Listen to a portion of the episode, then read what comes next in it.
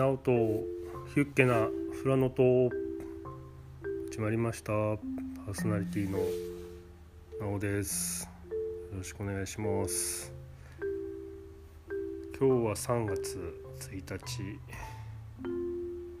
夜の11時前になります、えー前回から引き続きルートの、えー派閥の手順をい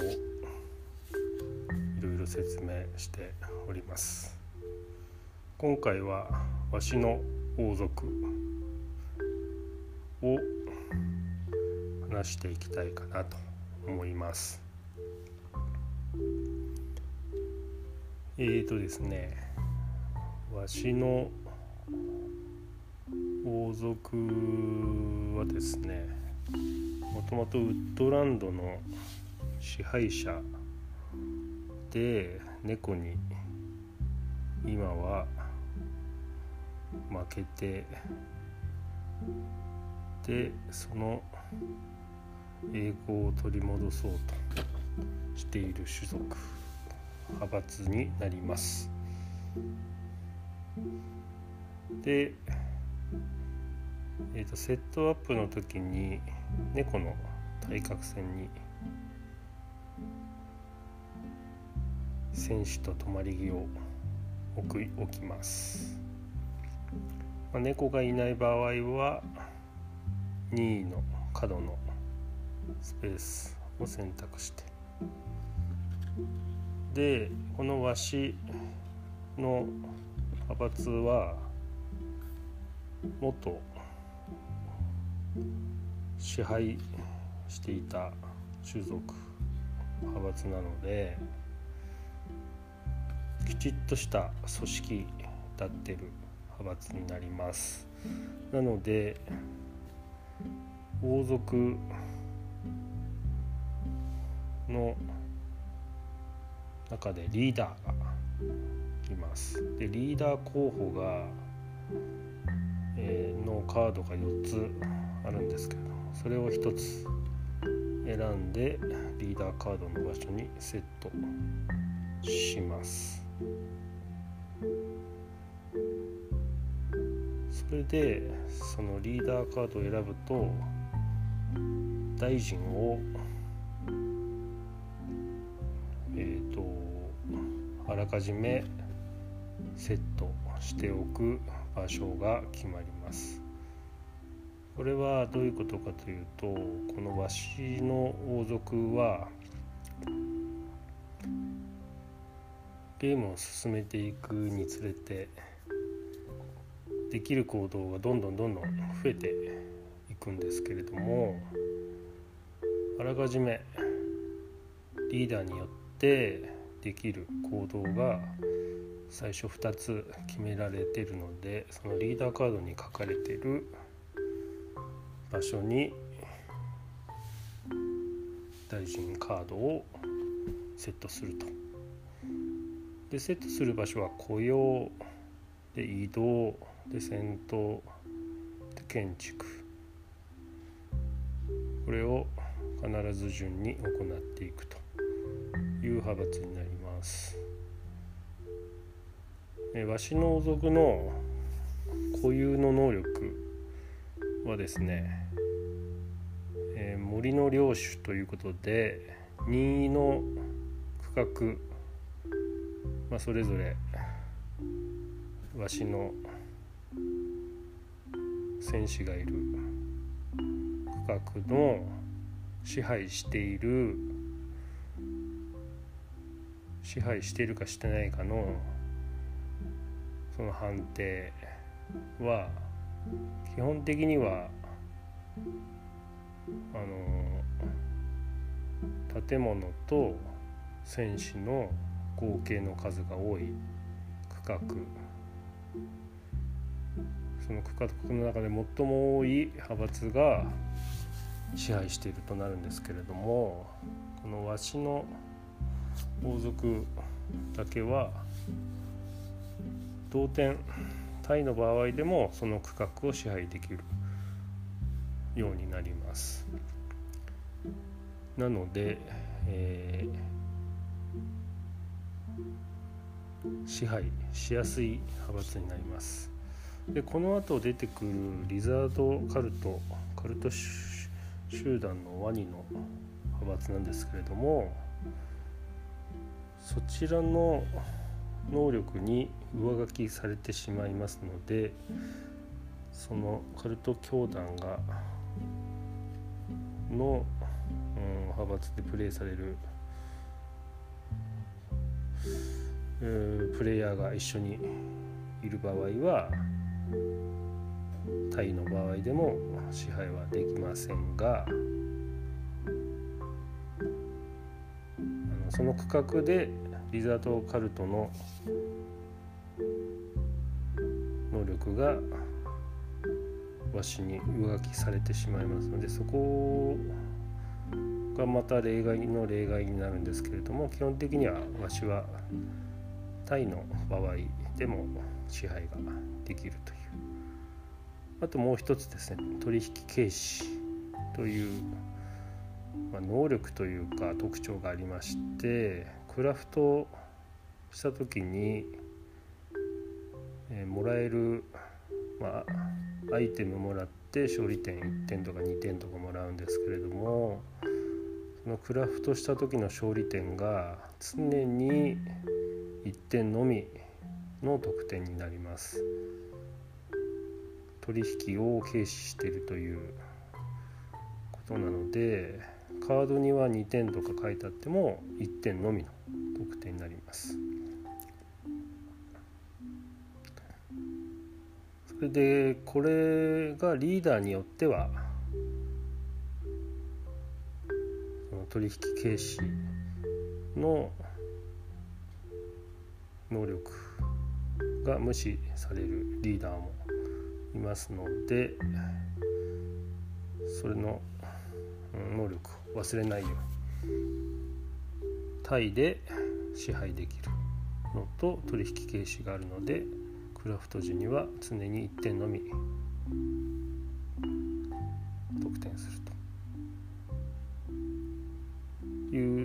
特徴があります。でわしのえっ、ー、とフェーズを一つ一つ見ていきましょう。朝。朝は手札がない場合はカードを1枚山札から引きます。それで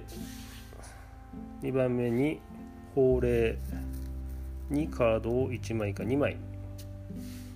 追加します。この法令というのはうんとプレイシートの上の段に4つ雇用移動戦闘建築となってまして最初に大臣2枚、えー、どこか4箇所のうち2箇所刺さってるんですけれども朝になると1枚か2枚追加しますでこれによってそのわしの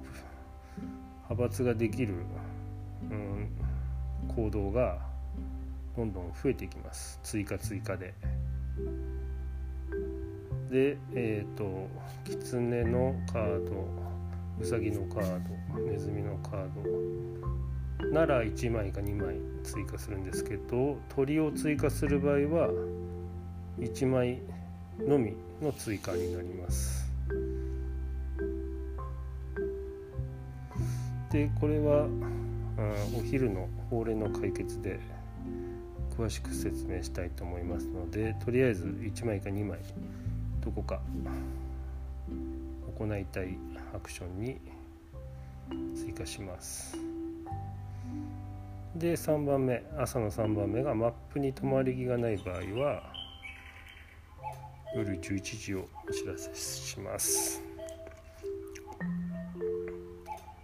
マップに止まり木がない場合戦士の数が最も少ない区域に区域1つに止まり木1つと戦士3体を配置するということになってます。これはあのプレイシートサイコロ堂さんのプレイシートに書いてあるのがちょっとエラーがありますので確認した方がいいかもしれませんが戦士の数が最も少ない区域。1つに泊まり木を1つと戦士3体を配置すると。いうことになります。戦士の数っていうのは区画一つ一つ確認して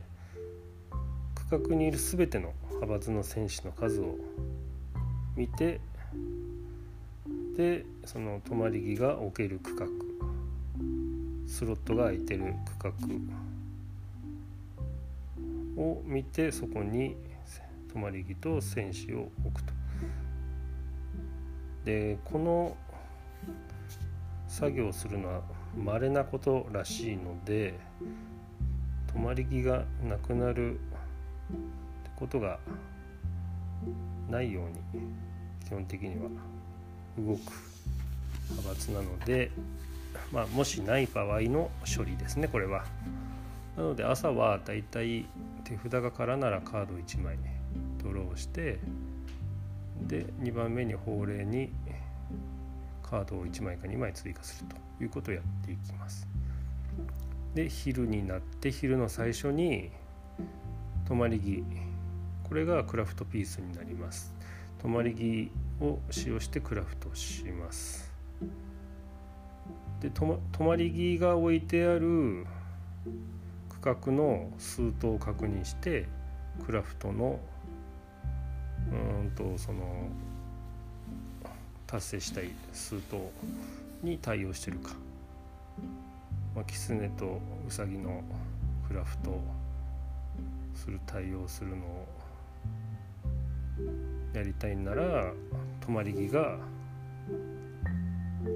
キツネとウサギだったかな？にあれかどうかを確認してクラフトを達成するということですね。この時は取引軽視なのでクラフト時の得点のすぐ入る勝利点は1点常に1点。でリーダーカードによっては取引軽視が無視されると。いうことになります。で昼の2番目。法令の解決。でこれは法令そのプレイシートの上段に、えー、追加カードが追加されている場所を法令と言いましてその法令の雇用移動戦闘建築というふうな順番で解決していきます。でまずは雇用にカードが刺さってるなら雇用します。でカードが刺さってるそのカードの数頭を確認しますうさぎならうさぎの止まり木がある区画止まり木がある区画でさらにそのスートに対応した場所で、えー、戦士を1体雇用します。でここにカードが2枚3枚とあるんならあの2位の順番で解決していきます。まあ、うさぎが解決したら今度キツネがささ追加してあるならキツネ止まり木があってさらにキツネの場所で雇用する。で鳥の場合はこれワイルドカードになってるので止まり木があるどこか一つの場所をに一体雇用するということになります。でここもリーダーカードの能力によっては1体ではなく2体という場合もあります。で雇用したら次移動します。移動にカードが追加されているならその追加されているスートに一致する区画1つから1体以上をうんと移動させますこれはこの時に移動のルールは従わないといけないので一致する区画一つから移動しないといけないんですけれども移動先をが支配してたら、えー、移動はできますし移動する区画一つが支配していてもどこでもつながっている道の先に移動できます。これは一致する区画一つからになりますのでまあうさぎの場所からうさぎのカードが追加されてたらうさぎの場所からつながってるところに移動すると。でこれもまた鳥のカードが追加してあったら2位の場所から移動がすることができます。でこのカードも移動は草追加してあるカードは2位の順番で移動することができます。で移動が終わりましたら先頭先頭にカードが追加してあるんならその追加してある数と1枚1枚一致する区画にて2枚追加しちゃったら2回戦闘するとかそういうふうになっています。でこの時もリーダーカードの能力で追加のヒットがあったりとか追加の得点があったりとかしますでその後最後に建築建築のところにカードが追加してあれば止まり木がないスロットが空いているその刺さっているスートの場所で建築止まり木の建築をします。で止まり木がプレイシート上にないとまあ建築することもできないのでこれも気をつけて建築する泊まり木があるで建築する区画には支配もしていて泊まり木のなくてスロットが空いているで数とも一致するっていう風なところでしか建築できないのでこれも気をつけてください。でここからわしのもう大変なところなんですけども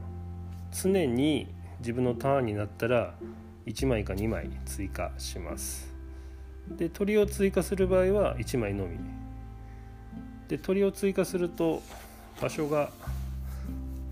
ワイルドになるので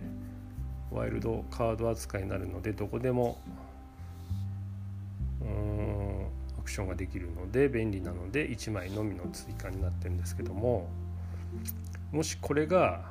雇用する時にわしの戦士が手元にないとか移動するのに移動する場所に一致するその刺さってる追加してあるカードに対応する場所に戦士がいないだとか戦闘する区画に戦士がいないだとか建築しようにもスロットが空いてないとか支配できていないとか泊まり木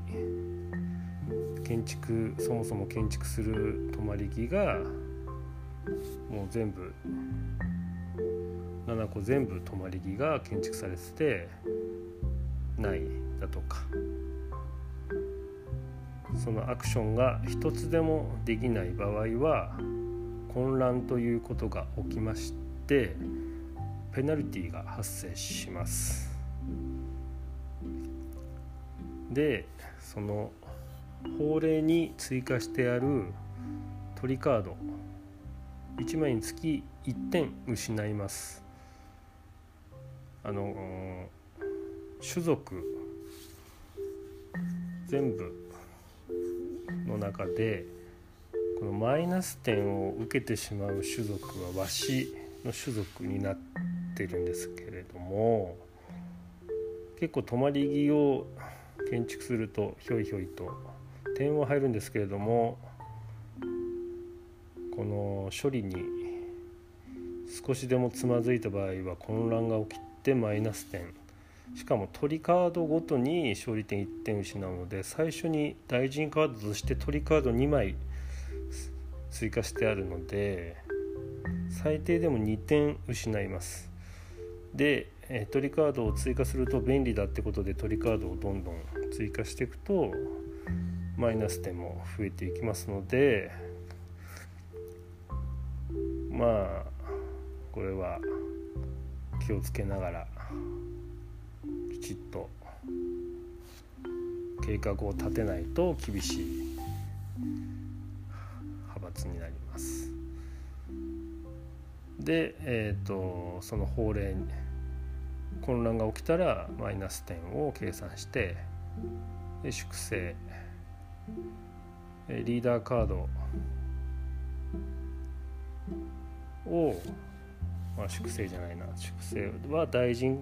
その法令に追加してあるカードを全部捨て札にします。で大臣の2枚カードはまた手元に戻ってで新しいリーダーまだ選んでないリーダーを1枚選んでそこにまた大臣をどこに、え追加するかが書いてあるので大臣を追加してで法令の解決の途中でも直ちに夜フェーズに移行します。でこの時リーダーカード4枚配られるんですけどその中から1枚選んでで次混乱起きたら残りの3枚から選ぶ。また混乱起きたら2枚から。また混乱起きたら残ってる1枚を使って。でさらに混乱が起きたら元使った、えー、やつ。3枚。をもう一度。戻してそこからまた選ぶというふうになります。なのでこの法令をどんどんカードを追加していくとできるアクションがどんどんどんどん増えていくんですけれどもきちっとこのパズルのようにこう計算してきちっと処理できる状態にしておかないとマイナス点を食らってしまうので本当に気をつけてください。で法令の解決をきちっとできたら雇用できて移動できて戦闘もしっかりできて、まあ、戦闘勝っても負けてもいいんですけど戦闘できて建築で泊まり木を建築できたら次夜に移りますで夜になるたびに、えー、プレイシートの泊まり木の空いてるうんと泊まり木を建築している分だけ点数入ります。なので2個。建築したら1点3個で2点。というふうに建築すればするほど勝利点入る勝利点毎回毎回入っていきます。でカードを1枚山札から引きます。でその時に泊まり木を建築すればするほど2枚3枚と山札からカードを引く枚数が増えてきます。それで手札が5枚になるまで調整して、えー、わしの王族の派閥以上になります。なのでこの種族はあのアクション数が本当に多いのとあと支配できるのはタイの場合でも支配できるのでなるべく他の種族他の派閥とのこの支配争いで常に半歩ぐらいは優位に進むことができるんじゃないかなと思います。その代わりあの泊まり木を本当に死守するようにしてコンスタントに得点を稼いでいくのがいいのかなと。泊まり木がないと雇用もできないですしクラフトもできないですし、まあ、勝利点も入んないし本当に泊まり木様々ですかね。であと、まあ、気をつけるっていうのも雇用をしたいのに手元にサプライに選手がなかった場合は自分のターンが回ってくる前に誰かに先頭にをしてもらって手元に選手を戻すとか泊まり木建築するための泊まり木がなかったら泊まり木をにダメージを与えてもらって泊まり木をこのサプライに戻す。そうすると建築する泊まり木が戻ってくるのでそういうことも考えながら一概にあの戦闘されたくないとか泊まり木を攻撃されたくないっていうことだけでもなくきちっと法令を遂行できるリソースがなければ混乱が起きてしまうのでまあそういうのもきちっとこう手元のリソース管理もきちっとしながらですかねでも結構混乱もう2回か3回かいくら頑張っても起きてしまいますのでそれはしょうがないと割り切って混乱を受け入れるようにしてください。以上ですかね。わしの王族の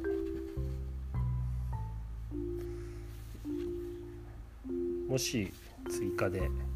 何かあればポッドキャストのメモ欄に何か追加しておきます。